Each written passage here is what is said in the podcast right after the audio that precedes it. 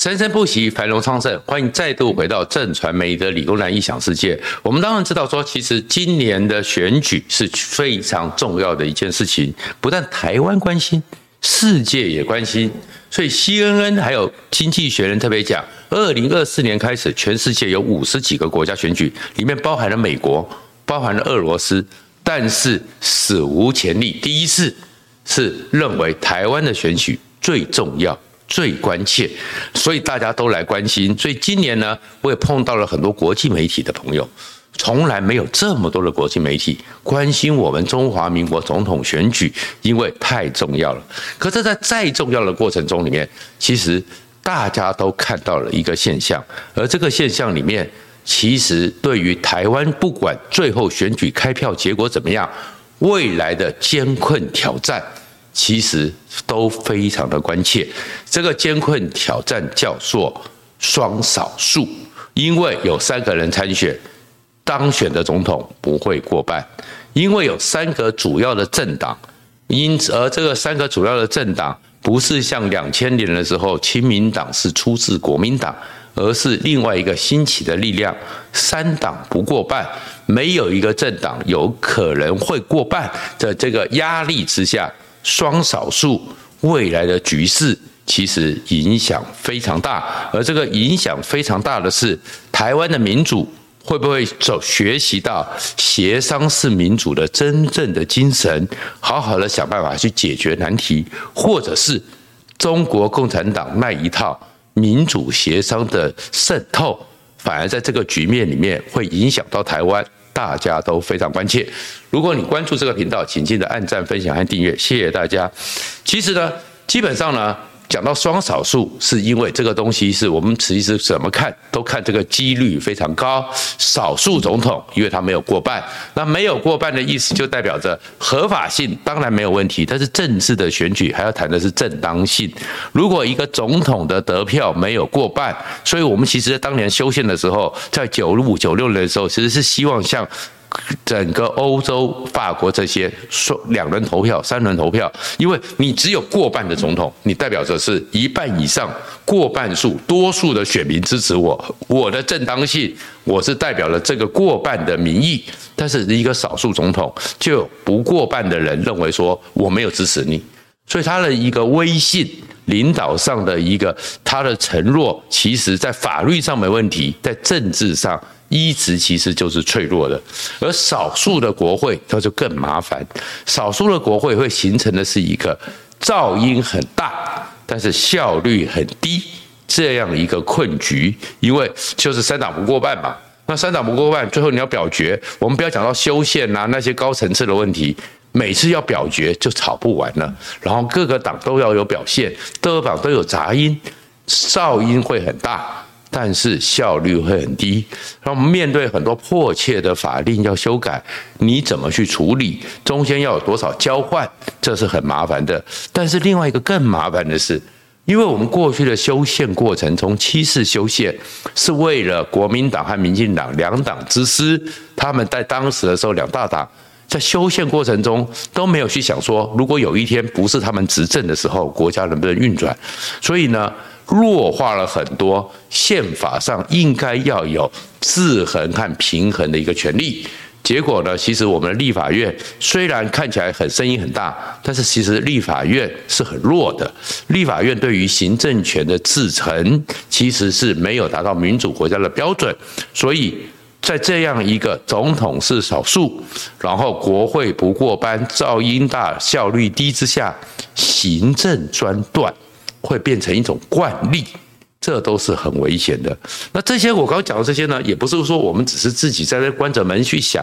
美国的《八望周刊》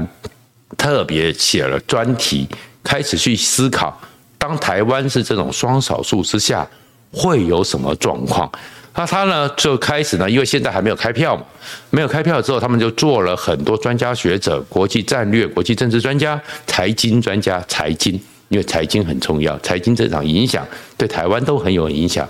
他们做了几个，就是开始做了各种的类型的分析。第一个，如果在野党获胜，就是在野党获胜里面又分为国民党和或民众党，他们都是非常客观的去分析，在野党获胜的话，基本上呢，台如果是国民党获胜，侯友谊当选，基本上呢，他们认为台海两岸对于北京中南海来讲，他们会松了一口气。因为对习近平来讲，我们也讲过，习近平的焦虑就是，如果继续让民进党执政，他对台湾这边的影响和台湾的这边的整个对话可能性越来越低，只会拉高冲突。那对于台湾这边，他的压力会减轻。而这样一个情况之下，共产党利用那个以商逼政，或是一些经济上。土地呀、台商的茶税呀，对于五月天呐、是不是类似？有可能是希望你表达一些对中国的比较友善的、亲善的这些状况都会降低。看起来这好像是正面的，但是中美关系会更紧张。为什么会更紧张呢？因为如果他能够在这边跟台湾这边表现的比较舒缓的时候。台湾最核心，在全世界最重要的就叫晶片，而这个晶片，晶片这件事情，在美国的科技战的一个压力之下，中国现在对晶片确实是重大压力。习近平讲的叫做被卡脖子了。那如果台湾是民国民党侯友谊当选，卡脖子的压力会变少，而变少之后，他就跟美国的叫板的能力就会增加。那美国怎么去因应这个局势？因为美国认定中国是唯一具有实力挑战全世界、挑战美国和那个二战以来全世界格局的最风险国家。那中美之间竞争反而会激化。而至于柯文哲呢，那是最麻烦的，因为他们的结论跟我们台湾很多人一样，因为柯文哲真的就是改变成真，每天都在改变，所以他认为。美国也没办法预判柯文哲会怎么走，连中南海都没办法预判柯文哲会怎么走，所以柯文哲就变得很难讨论。然后台湾大概也很难预判柯文哲会怎么走，而赖清德呢，当然就会是。以中国的特质，虽然他们有一些智库，有一些非营利组织认为说，如果赖清德当选，中国应该要去思考怎么去面对民进党，应该要有一个，虽然在面子上可能拉不下来，私底下应该要开始尝试建立一些第二轨道，跟民进党做沟通，因为那是台湾真实民意的表现。但是认为整个中国解放军对于台湾的整个施压，至少在前不阵子会拉高，而这个施压的拉高会在一月十三号到五月二十号之间，因为我们的宪法制度也很奇怪，这个一月十三号投完票，但是宪法规定你五月二十号才就职，所以呢，二月一号又是立法委员，那又要有一个新的整个行政院，所以有四个月叫做。行政院其实是看守内阁、看守政府四个月的空窗期，很可能中国在这个时候会做更多的经济上的一个，比如说关税壁垒啊，比如说十上次是十二家化工，后面可能又是二十几家的机械业。一些施压，而我们对于这样一个看守政府是不好处理的，因为看守政府不能做重大决策。另外呢，也许他们认为可能会给台湾在赖清德如果当选是五二零之前给他一个洗脸，就是类似裴洛西访台时候十一颗飞弹那样的六个地方的飞弹的攻击。飞弹的一个军演施压也是有可能的，所以这东西都很麻烦。然后另外一个，他们就讨论到了，也许因为立国会里面三党不过半，所以三党不过半里面有个很麻烦的，就是我们基本上面对三党不过半，我们就要学会民协商式的民主，因为。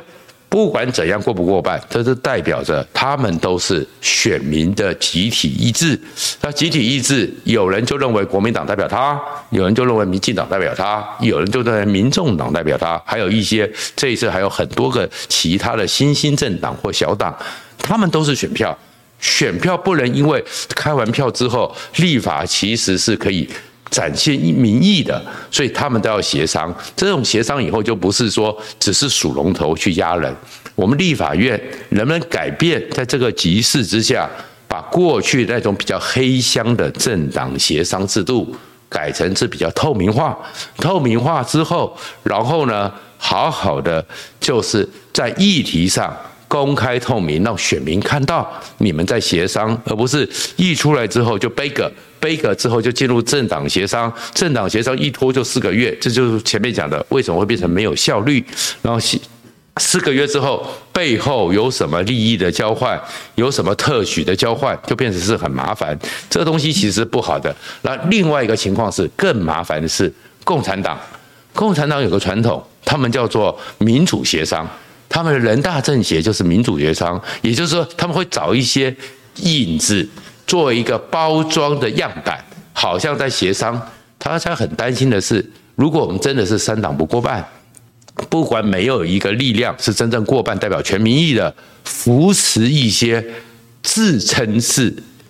代表台湾民意的人去那边演样板戏，都会造成台湾的一个干扰。所以这时候其实是非常困难的一件事情。台湾怎么去面对这个局面？而这里面呢，更大的一个局面的问题是，因为三党不过半，那总统。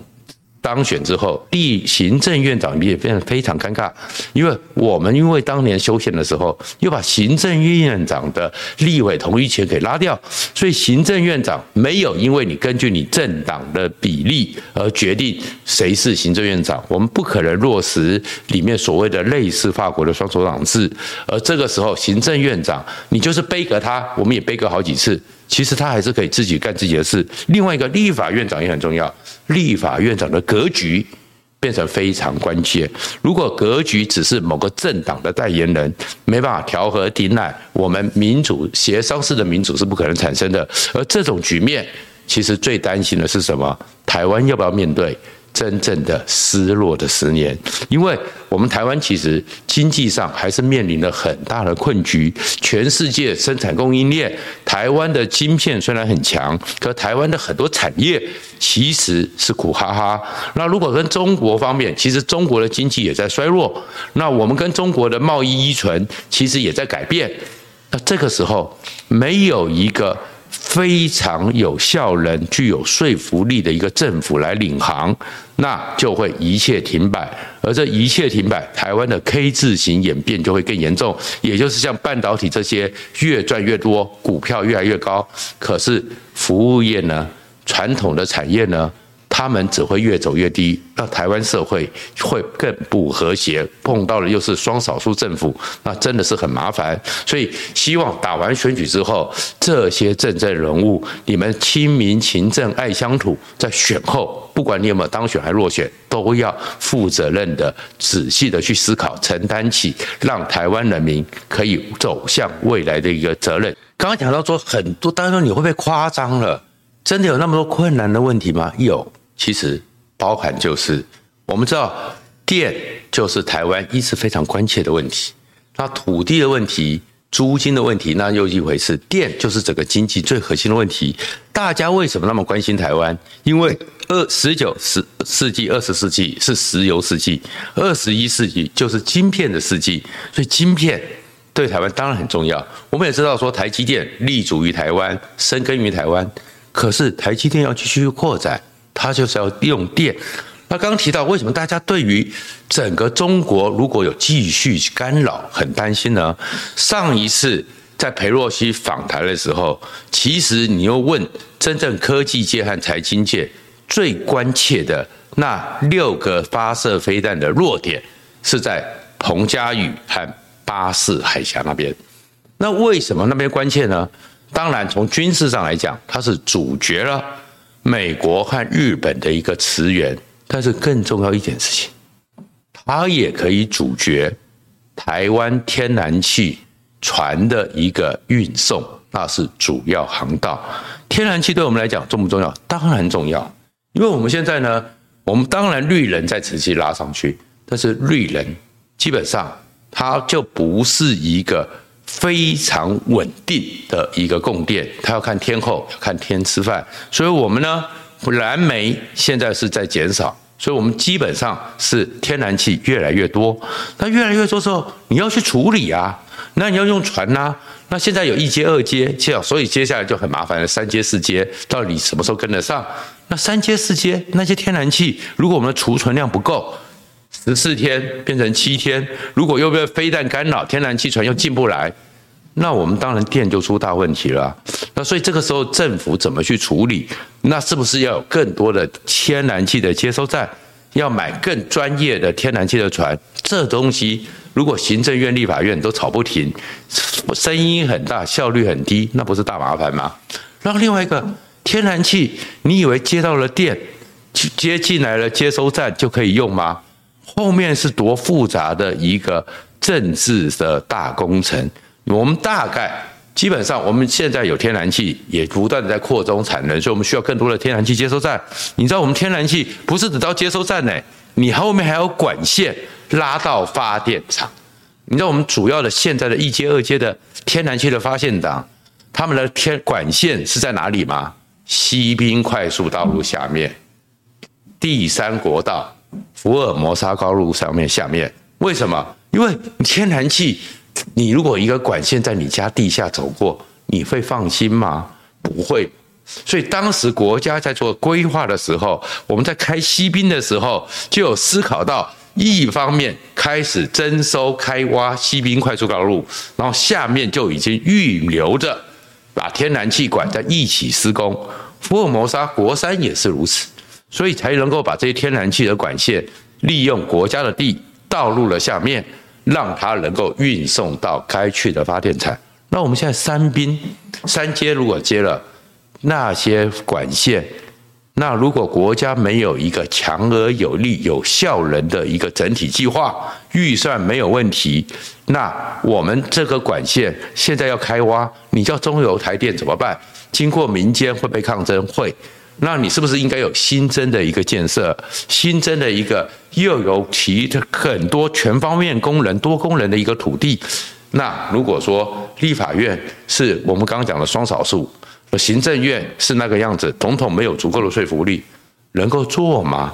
我们台湾从两千年政党轮替之后，除了高铁和国三之外，几乎没有重大的公共建设。原因就是蓝绿的对决，国会的没有效率，行政的一个空转。这就是为什么我会提到，像日本当时第一次，他们也有一次所谓的政党轮替产生的带来的代价。都是当你整个国家其实是一个虽然都合法，但是正当性不足的一个情势之下的动荡，直到今天，日本衰失落了十年，失落了第二个十年，失落了第三个十年。所以其实在这个情况之下，虽然我们大家现在都很关心选举最后的胜负。选举最后的投票，可是我光举一个例子就讲到电，那有人又说，你会不会讲到电就太夸张了？政府都告诉你电够，电真的够吗？我们可能没法再扩充了，因为核三要不要延役又是一个重大议题。